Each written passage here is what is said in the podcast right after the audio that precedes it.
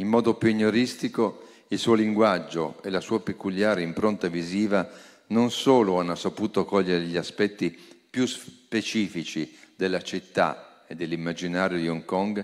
ma hanno anche saputo trasportarli e tradurli in una prospettiva universale. A lei va il leone d'oro alla carriera. Please, Anne, would you come as, with us on the stage? 那个时候也是给你颁了分量非常重的终身成就奖。我 我我我得我得奖，其实除了一些需需要生存拿一个奖会帮忙我能拍戏的奖以外，我都觉得这种荣誉是对自己一个是不好的，对自己的心态。呃，另外一个是很辛苦的，你要去不要得罪人，不要说错话，要表现得体，可是不要像个机器人。我觉得我我我，而且我们呃电影界这个关系其实都是蛮好的，其实就就不用做公关了，就是你平常其实都是比较大家都有有默契的的，不是朋友也是同事，就。你就不用去那边再说一遍，你很感谢他们等等。可是我觉得这个对我的生存来讲是这么重要，因为我的戏都不爱做，基本上那么得一个奖呢，至少让我在公众里头还有一个声音，还有一个 presence。要是不然我就消失了。我刚入行的时候，那些资深的那些简介跟我说，就是你至少一年有要有一部戏出。查出来，你才能继续。就是这是七几年了，他就八零年左右。那个时候，一般导演最少都拍两部戏，然后他们也不是没有 Facebook 啊，没有这么多宣传，你就靠这个电影。如果你你电影不出来，人家就忘你了，忘了你了。而且很多很多竞争的嘛。那么，所以其实现在现在人家还认识我，其实都是因为金像奖啊。金马奖啊，电影大奖啊，就是每每一趟都都会出现或者拿奖或者颁奖，才有一个在公众里头还还有一个存在一个形象。我是知道这个对我的工作这个事业的重要性的，可是我我觉得其实要每一趟都出去，我我并不是觉得很很就是怎么讲。很 enjoy，就是我我是很很享受这个东西的。其实是个工作，对我来讲，那给我一个终身成成就奖。我那个时候我我还还没准备退休啊。我觉得如果如果拿了这个奖，是不是在拍戏会觉得很尴尬呢？可是我想我是不能推，我是不能推辞的。现在现在给我一个终身成成就奖，那我我就觉得比较恰当。Fellow filmmakers,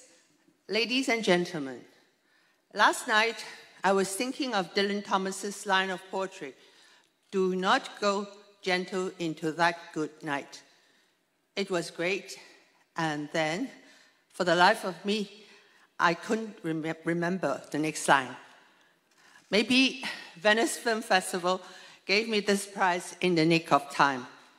before I cannot walk down this stage to collect the prize myself.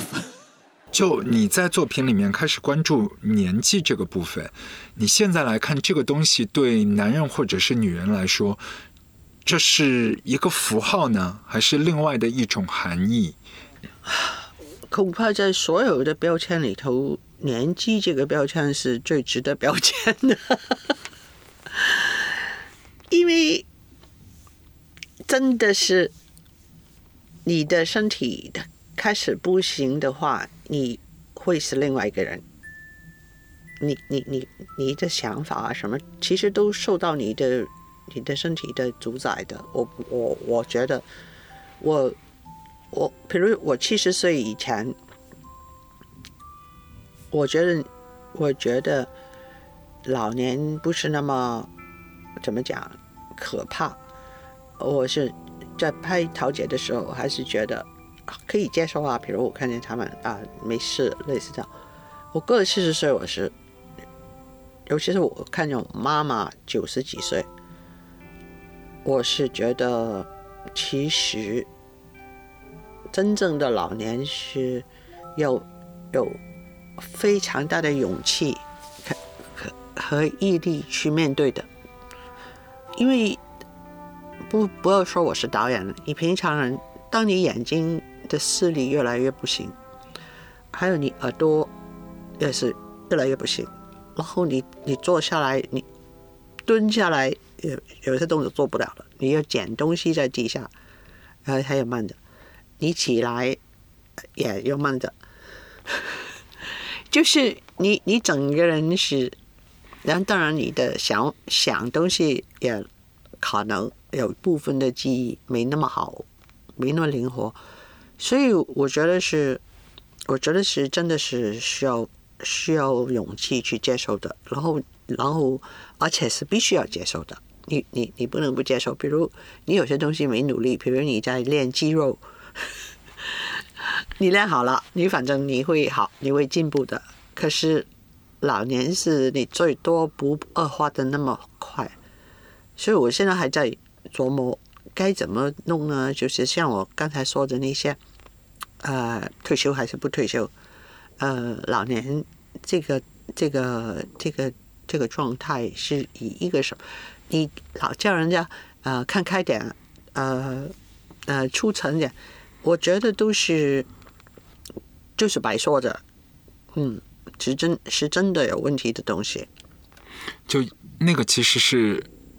每一个人都会面对的比较终极的一个问题，但是没有经验谈。一个是每一个个体都不一样，以及在我们的华人社会里面，好像没有那么多人会去聊这一块，它好像是一个禁忌，很多人不愿意去分享。那所谓的看开一点，或许。是逃避的另外的一种美化了。对你，你这个有不能美化，又不能逃避。可是你，你如果就是有一种，嗯嗯，打败了的那种接受又不对。可是如果你太 就是 兴致勃勃的去接受，就没没可能。所以我觉得肯定，我觉得我觉得是个要自己想想好的、想通的难题。当然，你如果是长命，你有幸活到老吧，呃，有些人很早就就过世了嘛。那么你说是一种福气，也也可以是的。可是其实也是一种负担，所以得好好的想该怎么做。因为其实到了老年，人家其实不理你的了，就是不理你，对你没没什么兴趣这样子。啊，那么你你看，比如我最近。我常常到医院里头，呃，我我妈跌倒了，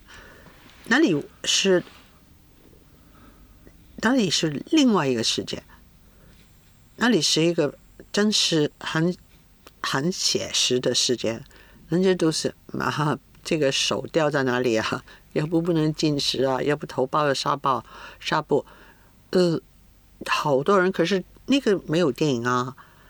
也也没有，连纪录片都很少啊！人家都觉得，嗯，对这些变化都没办法，然后尽量治疗。可是没有谱，没有很多故事是讲啊这些人的。可是好多人在医院里头。嗯，对，因为每一次去过医院之后，那个空气其实有一些压抑的部分，有有有的时候。就是在一个晴朗的天气里面，其实那个会让人觉得有一些喘不过气的部分，哪怕是走廊当中你看到一个病人走过，他痛苦的表情，就是很真实，然后没有任何修饰的部分。在现在我已经拍了那么多的影片，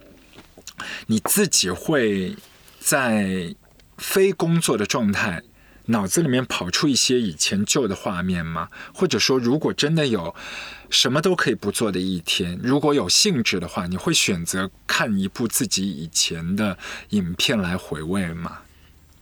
我不，我不敢说有可能。嗯嗯，有有有可能会看一部自己的电影。嗯嗯，如果是看别人的片，你会看什么类型的？嗯，我好多电影我都想重看，因为像我看文艺作品吧，看的时候太早了，一个是不忘了，另外一个是当时其实都看不懂嗯啊，所以应该全全都重看。这个这个，我小时候到现在应该是不停的阅读的，那个量其实有点惊人。我我我感觉，因为哦，你叫我从现在重看我以前看过的武士作家，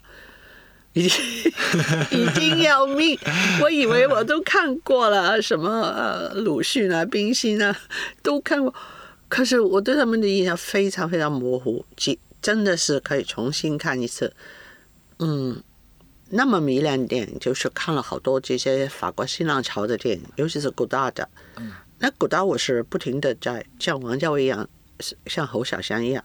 我会常常差不多隔两三年就会再看一次，所以都看的蛮多的。可是以前有很多那个时代的，比如嗯，安东尼奥尼，呃，譬如帕索利尼，呃，譬如甚至是呃巴克曼，我都没全看过啊。所以那一些人，尤其是那个时候我不喜欢的，我想重看，重看一遍，觉得为什么我会不喜欢呢？我最近重看了两三部安东尼奥尼，我就发现其实是我自己没到那个水准去明白、了解，跟就是喜欢看他。现在我真的很喜欢看他，我觉得他非常棒。嗯，可能他比其他人都棒，所以我不不太了解。所以我我很想我很想看呃看这些经典，我以前不喜欢的嗯都要重新再看。嗯，戈达尔、安东尼奥尼这些大师，其实对那一代你们的七零年代末开始的香港电影新浪潮，那么多的一些导演都有很大的影响。嗯包括其实有很多导演那个时候都是在 TVB 啊、港台啊就开始媒体工作。那一波的年轻人现在其实有不一样的工作或者是职业和自己的生活了。嗯，你回过头来看那个时候的你们，你你的感悟是什么？我是感觉，呃，到了现在已经不不攀攀比了，不不比划，呃，谁比谁好啊，等等，呃，只只是觉得大家都活着都挺好的，不活着，希望也也也可以接受这种，是到了一种这样的阶段。我只是希望不要，呃。是一个好的接受，而不是一个呃虚无的东西。就是觉得你你所有的那个呃努力，到最后其实都其实不值得那么努力的，那我就那就有点呃难过。呃，怎么讲呢？呃，我看见老年跟死亡，我感觉。最最大的问题就是，你你如果以这个终点开始想，你很容易，呃，会陷于虚无，就是干嘛那么努力呢？干嘛要做那事啊？就是比如我现在说啊，为了环保，为了什么什么，呃，你在一万年以后，你做什么环保？那那这不是就是白？白白来一场嘛，就是那有，我觉得也有点问题。可是我可能需要找一些比我懂、比我就是呃聪明的人去谈一谈，听一听他们怎么说。嗯像安东尼奥尼最后生命最后时刻，其实也是在拍片的。云上的日子，包括没有完成的那一些部分。那像那些大师对你们的影响之后，就再往后到九零年代，也跑出来一些可能更激烈一些的新的导演，像陈果那些。好像听说你还蛮喜欢他的。我喜欢啊，我很喜欢呃呃香港制作。然后，可是老实说，我看他没有看《旺角他们。经验，那么惊艳 啊，我觉得啊挺好的，这样很好，可是没有觉得 就是成为粉丝这种，嗯，然后嗯呃后来我在看那个《榴莲飘飘》，我我也觉得是啊挺惊艳的，我觉得也是拍的很好的。It's time to go again to your blue room. Got some questions to ask of you in your blue room. The air is clean, skin is clear. I've had enough fun hanging around here. It's a different kind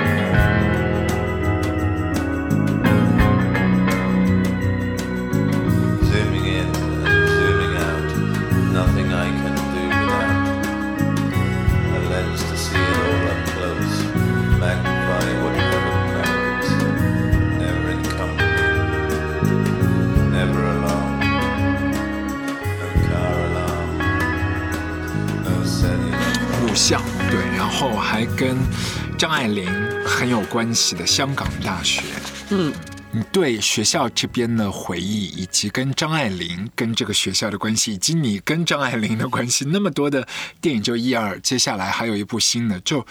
这个这个关系对你来说是不是有特别多的特殊的意义？香港大学，对啊，因为我都住在北角区，我是一九六九年进大学的时候，就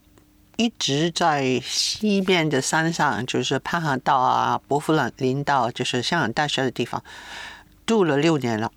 就是三年是住在那个伯福林道的那个呃呃河东夫人纪念堂，就是那个女生宿舍，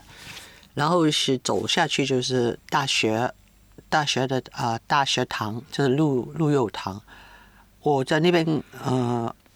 过了三年，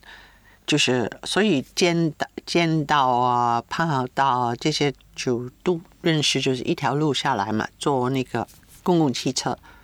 然后我们在大学念书的时候，我们就是呃在河东在宿舍吃饭啊，就是都很装模作样的。因为六几年去香港大学，就是觉得，因为他们英国念大学会有很多这些仪式性的东西，呃呃呃，就香港大学就拿了过来，比如我们住宿舍，应该是每个月有一个叫做高桌。呃，饭就是吃饭的时候，全部都要穿上一些绿色的我们的袍，然后有一个客人来，呃，讲讲话啊，呃，跟学生交流，吃的菜还是一样哦。然后，然后有这种仪式，然后很喜欢呢，怎么，嗯，呃，有茶会啊，去社间社间的房子跟他喝酒啊，这些东西。呃，都是很朴素的，可是是有仪式感的东西。比如你你去考试也是穿上那个袍，啊，呃，以后开学啊什么也有这些仪式。我我那个时候我都不闷，因为其实大家都很懒很懒散啊，就是不是不是很庄重，就是没什么这样子，做完了就算了那种感觉，嗯。呃，张爱玲呢？我听是我们有一个教授，后来我们的呃叫刘教授，他是一个呃呃写老子的，可是他就是跟那个张爱玲是同学啊，他过世了，所以我们老师有问，那时候追问他张爱玲是怎么样的啊，他就说张爱玲是。呃，近视，大近视，可是 不肯戴眼镜，所以老看不到，所以就不睬人啊。他又没说张爱玲好或者不好或者怎么样，就是说他他就这样，就没就没有说过什么了。呃，所以呃，我不知道他怎么样，可是。我是六几年在大学的，那个时候大学上面呢还是，呃一层一层的绿的那个呃植物，然后有一个叫荷花池的，呃呃有一层有有几层好像是有些荷花在上面，然后这个景致是非常好的，然后一直一层层的上去，还有一些旧的，是宿舍，完全像他写的。第二录像啊，那个晚上的景色，他们在那打仗的时候，他写的那些在草丛里头的史诗啊，这些都都都是一模一样的。那个时候，可是后来是是不停的改建啊、加建啊，都是往上加加好多好多建筑，就那个荷花池也没有了，那些一片一片的杜鹃花也没有了。我觉得他好多小说里头的特别。吸引人的那些啊印象，比如是凤凰木啊，比如是野杜鹃啊，比如是种的玫瑰花，其实都是香港大学的校园里头的景观。除了那个荷花池他没写进去以外，其实我我都能我都能，因为我一看他的作品在七几年看的嘛，我就觉得哎。怎么？我没有觉得是一对一的有这个东西，可是他写的就就很像，而且他写的像都是海滩啊、浅水湾酒店啊，人家很喜欢去。那香港人其实现在就没有那么厉害，像可是以前是很喜欢去海边的。我爸爸那么，诶，是老是在写字楼做事的人也喜欢去游泳的。所有的人都是很喜欢去啊、游船河的，就是坐一个船到海上去放停下来，然后游游泳，那个是一个上流社社会的活动。如果你是没有那么有钱，你没有游艇，或者你的朋友没有游艇呢，你就到那个公共的那个沙滩，或者去游泳池没那么多嘛，就是呃有有很多游泳池其实都是公公共的嘛，就是比如呃维多利亚游泳池是六几年我们读读书的时候就有的第一个比较大型的游泳池，我们学校里头也教游泳的，可是我就老偷懒，不不肯去，不肯去学，一直到六十三岁才学游泳，还学成了。那尤其是香港大学的景观，然后它的那个斜的街道，因为你它就一条街道，然后很窄的，然后都是一些这样斜的街道，比如什么什么东边街、西边街，都是往西环这样往下走，然后一条一条的街街道，这个香港岛的城市特点其实就是这个，就是很多很多海，完了很陡，都是山，所以我觉得在黄金时代的那个香港的景观都不对，可是我没办法，我不能回来香港拍也没有那个景。你如果为了半个小时的戏重新搭一个景，香港的陡的，其实你在影城里头又搭一个陡的景是有难度的。嗯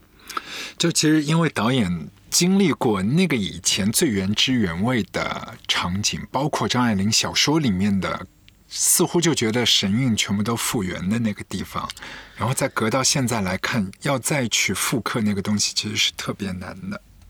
对，而且也不一定要复原。我觉得其实取它的意思，可能取一两个意思有特点就行了。张爱玲的作品吸引你，然后不停的去拍成电影，其实接下来要变成第三部，这个背后的一个动力是在哪里？这个连接应该不只是只是你们是校友嘛，那肯定是有一个特别大的共鸣吧？嗯，我一看他的小说，跟我以后看就是拍他的戏，呃，一开始是吸引，就很想拍，很想拍。拍完以后呢，那个吸引力变成了另外一个事，变成了是一个挑战，就是我怎么老是拍不到呢？不，这到底什么事呢？一个就是文学改编的问题，另外一个就是张爱玲的问题。我的意思是，她的他的小说特别难改编，我就觉得总有办法的吧，不会。你看，比如《色戒》就改编的比较好，我觉得不完全是钱的事，不是说人家有钱就能拍的比较好。因为我老是说，哎呦，我拍那个时候太仓促了，呃，不够钱啊。我我觉得有时候，我觉得创作上，呃，钱不是一切啊。钱是是没有不行，可是问题是，肯定是自己的道性不够去做好，所以我我老师还是希望，嗯，能有一天把他的把他的那个呃创作不是还原的出来，而是想到办法把它好好的表现表达出来。嗯呃，汤唯你也跟他合作过，对，嗯。然后黄金时代、那个时候是怎么样一个机缘会选中他，然后和他一起来合作这部影片？我我看我看过《色戒》嘛，嗯，啊，然后我其实我听到汤唯是赖声川讲的，因为他讲他说呃，我问他，哎呀，你常回呃内地呀、你你自己在台湾也有很多人跟你合作，有哪些呃年轻的呃女孩演员特别好呢？他就说汤唯，然后因为他做舞台剧，觉得他特别好。那个时候他还没演《色戒》，我说他怎么样子？他说，呃，其实他有点像吴倩莲。然后后来我听了，然后在那个时候是二零零三年，我刚拍完《玉观音》，就有一位新导演在找找演员，我我连汤唯的照片都没看过，我就向他推荐了。我说：“哎呀，呃，拉新川说有一个这样的女孩，我不知道他们有没有找她。”后来就听到李安找她了，有可能其实是赖新川介绍的，因为他根本就跟李安是好朋友。反正有这样的渊源啊。可是我每一次讲汤唯都很不高兴，因为说他像吴倩莲吗？不是，呃，我我发现其实所有这些明星啊、导演呢都不喜欢人家谈他开始的故事的，起步，不知道为什么。哦，我我我不明白，其实也不是不能告诉人的东西，他们一听都觉得哈 又这个故事那种，嗯，真奇怪哦。我为什么呢？又又不是什么不能见人的东西哈。反正反正呃，看了那个呃呃，设计者很喜欢他，呃，所以呃想到这个呃，他要拍那个呃黄金时代，就跟李强大家商量好不好找他，大家一早就想找他，连见都没见过他。啊，这个也是很有趣的，有一些缘分就来了，就挡都挡不住。就一开始只是耳闻，然后看到作品，其实就是那个耳闻的人，然后下一步就是合作。这个怎么讲？一开始你直接觉得这个人行，当然之后你还得好好的分析了，就是觉得哦，为什么他行啊？就是就是你有什么理由呢？我的感觉是因为汤唯至少在世界里头，他的出现是，他给我的感觉是因为他很高，呃，然后他的呃感觉，就是他的那个。嗯，尤其是不是浓妆的时候，呃，很像，有点像，呃，很三四十年代的脸谱，啊，然后他高的话就有点，有点像一个异域常人的，就是可能是天才啊，可能是一个很有很有性格的人，因为他的样子上，就是看起来就是蛮。蛮清秀普通的感觉，可是他的身高啊，他的气质是很突出的，就是看感觉他不是，感觉不是一般人的感觉。那我觉得，如果萧红，你找一个一看起来感觉是太特别、太漂亮的又不对，你找一个呃呃一看起来真是太平常的，也也不对。所以他是应该是最好的人选，又就是比如你找吴倩莲，她也可以，可是吴倩莲的气质就没汤唯那么奇特啊，尤其是她的眼神啊，而且她比较呃，吴倩莲的眼神比较温和啊，所以我我觉得其实是有理由的，就是你的直觉，就是这个也得想想通了。那如果我们觉得哦，他演射箭，那演技也一定好了，你看得到，所以就没有什么怀疑的。嗯，拍电影又是一个团队的合作。嗯，那每一次，尤其是不管是编剧也好，演员也好，你你自己去挑这些角色的时候，嗯，比如说他的一本小说，你以前看会隔着一些，你会觉得。当时想去把它变成影像的那个目标对象感，觉得自己的感受又会变了，然后也，嗯，这个时空的给你的错位的距离，你是怎么看的？我接受这个东西的，我以前很害怕，就是觉得你一抓住一个东西，你要永远把它抓住。可是其实这个环境也不停的变，你自己也不停的变，呃，其实是这个位置。怎么样，都是呃，怎么讲交叠着，或者是一块两条线，就是你自己的进步或者退步，跟这个环境的变化，这个不同的速度，就是 就是可能你你追得上时代的时候，可是你自己的人也变了。有时候是你你没变。然后呃，你你你追不上，有时候是你自己的变化，你已经比时代，你已经可以看得清楚这个时代的变化了，那你就可以拍这个时代了。有也也有时候是你自己跟这个时代是共鸣的，就是你你很感觉到人家在做什么，那个其实是不能解释的。所以，所以我我对这个这些变化呢，就是我已经接受了，我接受这个状况，然后我觉得很好玩，我觉得我觉得就是不太不再害怕，就是害怕自己跟不上，害怕自己看不透啊，呃，害怕自己没有共鸣啊，害怕自己没有热情，不想拍啊。我我其实我不太害怕，我现在害怕是没有精力。没有精力去坚持做做这个事，因为这个精力东西没办法的，就是就是我要好好的，就是把自己的精力，就是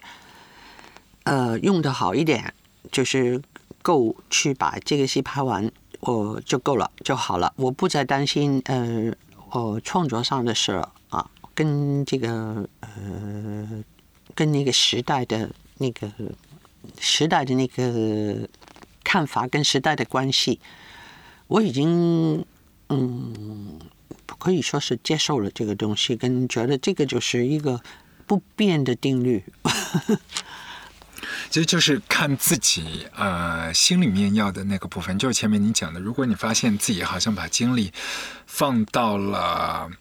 首饰啊，戴的耳环啊，然后项链、衣服那个上面的时候，你会觉得你不是很喜欢这样的自己，因为你背后的那层是你觉得你把精力耗在了这些上面，没有放在拍戏上面，你觉得浪费了？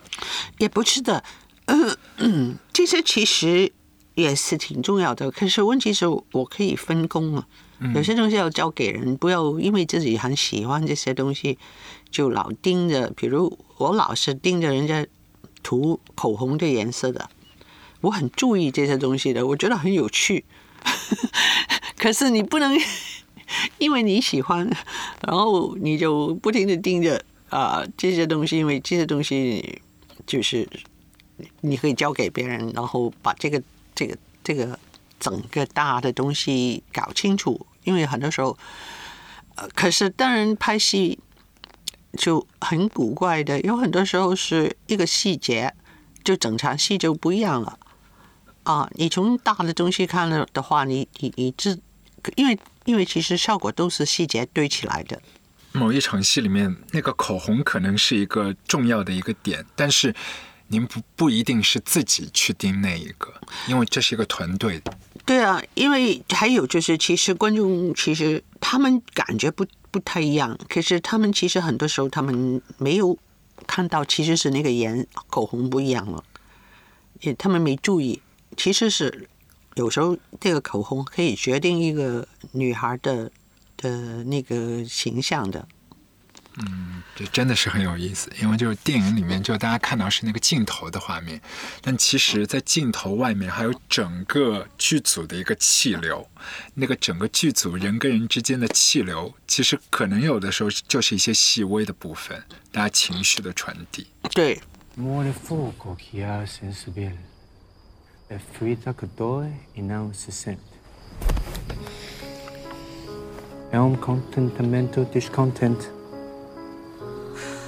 很多像很多导演都挺痛恨我的，尤其是要拍张爱玲的导演，他们就说：“怎么老是让他拍了，他又拍不好？”因为谭家明就咬牙切齿，就是他老是觉得，哎，这个女人就是怎么讲，粗枝大叶的把东西拍了以后，我们就不能重拍。啊，我是有点幽默的，对这个状态，我也我也不能 控制自己，我很想拍，我也不深思熟虑，我就拍了，然后我也知道拍的不是很好，因为他拍一定不好，也比我精致，比我完整，可是 我也不是跟他作对，所以嗯。可能一个人的性格很难改吧。香港大学那边的生活就跟北角有点不太一样的，因为他比较呃住住那头的人比较有钱，呃至少是不是有钱也是一些比较有身份的人。北角就是是比较是一些啊、呃白领啊，呃就是比较呃第一部分的中产啊。可是住潘河道啊、甘德道啊，反正住在半山嘛，罗宾森道啊，这些人是呃，要不就是大学的那些职员啊，要不就是一些啊、医生啊、律师啊，在中环工作的人啊，就是感觉是有身份跟有品味的人。就是就算是一般的，他还是有什么文特面包啊、布铺啊，呃，有些呃，我们叫做呃士多 store，就是那些呃粮食店啊，那些粮食店的东西都比较好的。然后他们哪里见到一开始的话还有一个呃饼店叫做澳门饼店，是专门卖那个澳门点心的。我们就很喜欢在那边，澳门的点心应该就不不光是葡挞。他们有各种各样的小点心，就呃，比如是有一些三角的，有点像印度的那些咸的，也有一些是用呃土豆做的一些小的的的的点心，都很好吃的。啊、当然它有那个塔了，呃，有有各种各样的就是葡式点心，我们很喜欢的，可是真的没有了，因为我不知道，可能人家都不不太喜欢吃。那个是六几年，那那个店叫澳门澳门澳门饼家什么？嗯。嗯。呃，香港这些本地的导演里面，如果要挑个两三个，你自己最心水的会有谁？现在啦，哎，现在还在当导演的，嗯，两三个，嗯。太多了，对吗？不是不是，嗯，让我想一想啊。我挺我我挺喜欢《一念无名》的，嗯，呃，我觉得这个戏拍的很好，呃，另呃，另外我也很喜欢，哦，我也很喜欢他他学寻美，嗯，他学寻美，啊，哦，那个我很欣赏，然后呃，我也很喜欢，呃，嗯，暂时这两个吧，嗯嗯，我觉得我看他他写寻美的时候，我就是觉得他的那个表现的手法跟这些人的状态，就是现在的香港。包括那些麦当奴的人啊，就不管那个凶杀案啊，可是他里头出现所有的人的脸的表情啊、动，全都是我现在看到的香港人的状态。我不就是我如果能说出来，我就不用拍了。所以我觉得是那种。一呢无名就比较就是传统一点，可是也是感觉他拍的很好的，那呃那个那个表达。嗯在台湾和内地的市场当中有，这两年有看到过比较喜欢的影片吗？哦，我喜欢的其实都是大家公认的啦，就是比如我看到那个路边野餐，我很喜欢。毕赣，嗯，哦我是我觉得哦，他的他其实我到现在我还没完全看懂他这个戏，可是可是他就是很很迷人的那种形象跟那个画面，跟呃有点像梦中的画面那种啊，我然后是新的啊，我呃，所以我我呃我觉得很好看，很吸引。嗯，就虽然那些画面其实很日常，可是我觉得就是我也不知道是那个力量在哪里，反正很神秘了。这个东西就是非常吸引吸引我。嗯，毕赣是很有趣的一个年轻人，喜欢很多台湾的一些民歌。嗯，我们最后来聊一下音乐吧，电影音乐。呃，因为在您很多的影片里面，其实那个在最对的时机会出来一些最对的音乐，例如说天水围的日与夜，最后 ending 的部分，这首歌曲啊、很多人唱过不一样的版本，但你为什么会挑它的？《明月千里寄相思》是我念小学的时候，我睡在客厅的帆布床上，常常那个收音机呢，因为他们有这些节目，都是一些流行歌曲，所以我对那个时候的流行歌曲啊很熟的，像《玫瑰玫瑰我爱你》呀、姚丽呀、这这个那个这个唱的那个女人叫做吴英英，她的声音是有很重的鼻音的，我就觉得很奇怪，呃，应该不好听，可是就很让让人难忘，然后很高的音，然后是鼻鼻子的音，所以我我老是躺在那里就。就就听到他的歌声，因为都是同一个时间，大概九点钟没关那个收音机的时候，我就睡觉了嘛。然后就听到那个呃播音里头有有他的歌曲，所以这首歌曲是，然后因为它是讲月光嘛，那不是中秋节嘛，所以就就顺理成章的就把这首歌曲放进去。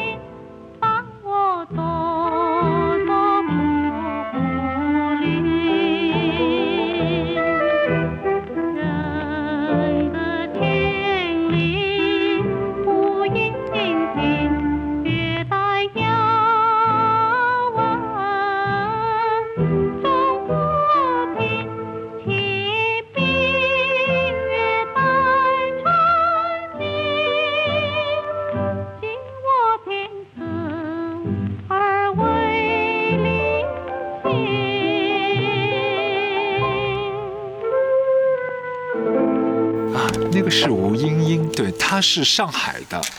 她是上海的。他那个时候很多人，百代百代最早我很多人都认李香兰啊，对对对对对周璇我那个时候都认得他们的歌星啊啊，就听很多，因为很喜欢听收音机这个无线嘛。对，嗯吴英英后面好像后面好像是生活过香港嘛，好像好多好多那些上海的女歌星后来都是到香港生活。张，璐，张璐是杜德伟的妈妈吗？对啊，对，她现在还在啊？诶好像不在了，不在了哎，不在了，呃，好像前几年不在了。要求幸福，必须爱尽辛苦。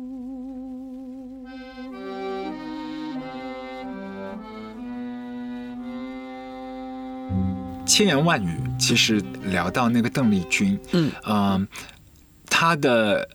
歌曲变成影片，陈可辛的《甜蜜蜜》啊，千言万语也是那个时候。这部片名是和流行歌，是是因为流行歌的关联，还是说有？其实是完全无关。他是其实那个千言万语只是应该是在嗯，他吹的让他这个回忆回来的一个桥段，然后我们就选了这首歌曲。哦，我也不知道为什么。然后呃，因为可能那个旋律就是吹口琴啊，各方面都好。然后用了这首歌曲以后呢，我们拍这个戏的时候，怕它，呃，是关于香港的那些嗯的事件嘛，就我们本来的故事，这个名字叫做《革命十年 》。我说：“哎呀，不好，不要把《革命十年》在拍板上到处。”然后，不然我们暂时叫做《千言万语》吧，因为有有这首歌曲。后来我们就索性用了这个名字了，然后就发扬光大，把有有若干音乐的部分就用了千言万语了。我是不想做的，因为变成是一个抄那个甜蜜蜜的的用法啊、其实我没有想到应该那么重要啊。那首这首歌曲，然后说是啊啊这个故事是讲香港的千言万语的，不是。不，本来没有这个意图。嗯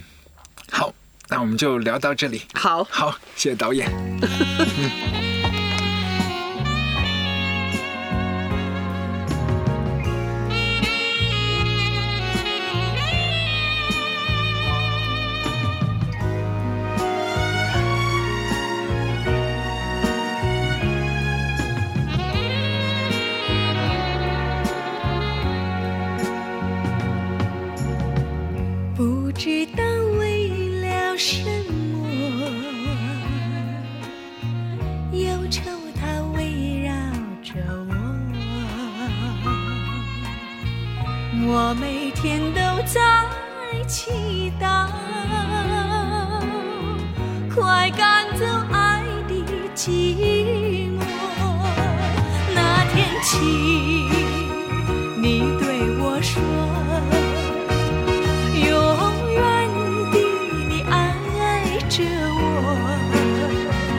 千言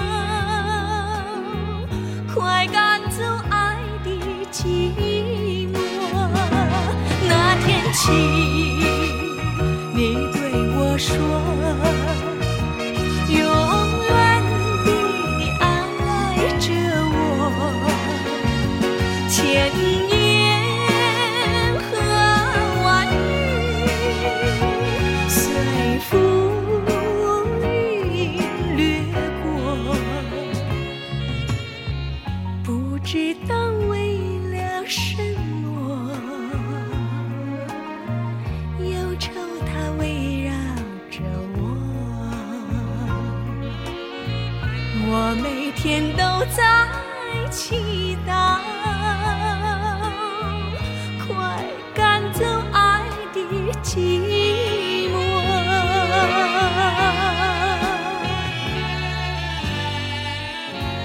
刚才那个钟头是和玄华导演在他家门口的聊天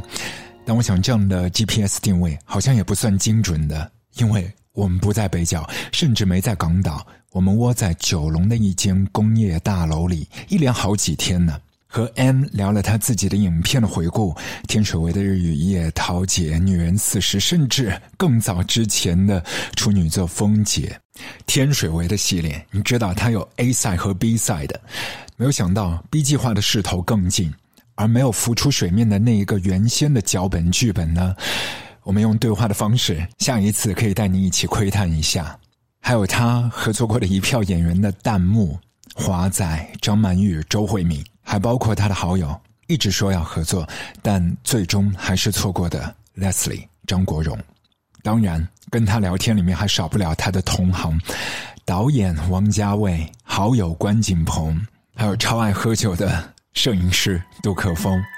以及我们从来都没有忘记的北角，他从小到现在的根基，他的家，他成长的回忆，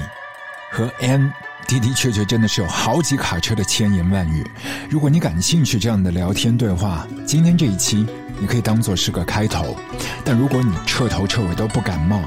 请直接忽略，看作一个句点也都 OK。我是掌柜阿俊，不管怎样，谢谢你留到这一期卧谈会的尾巴上。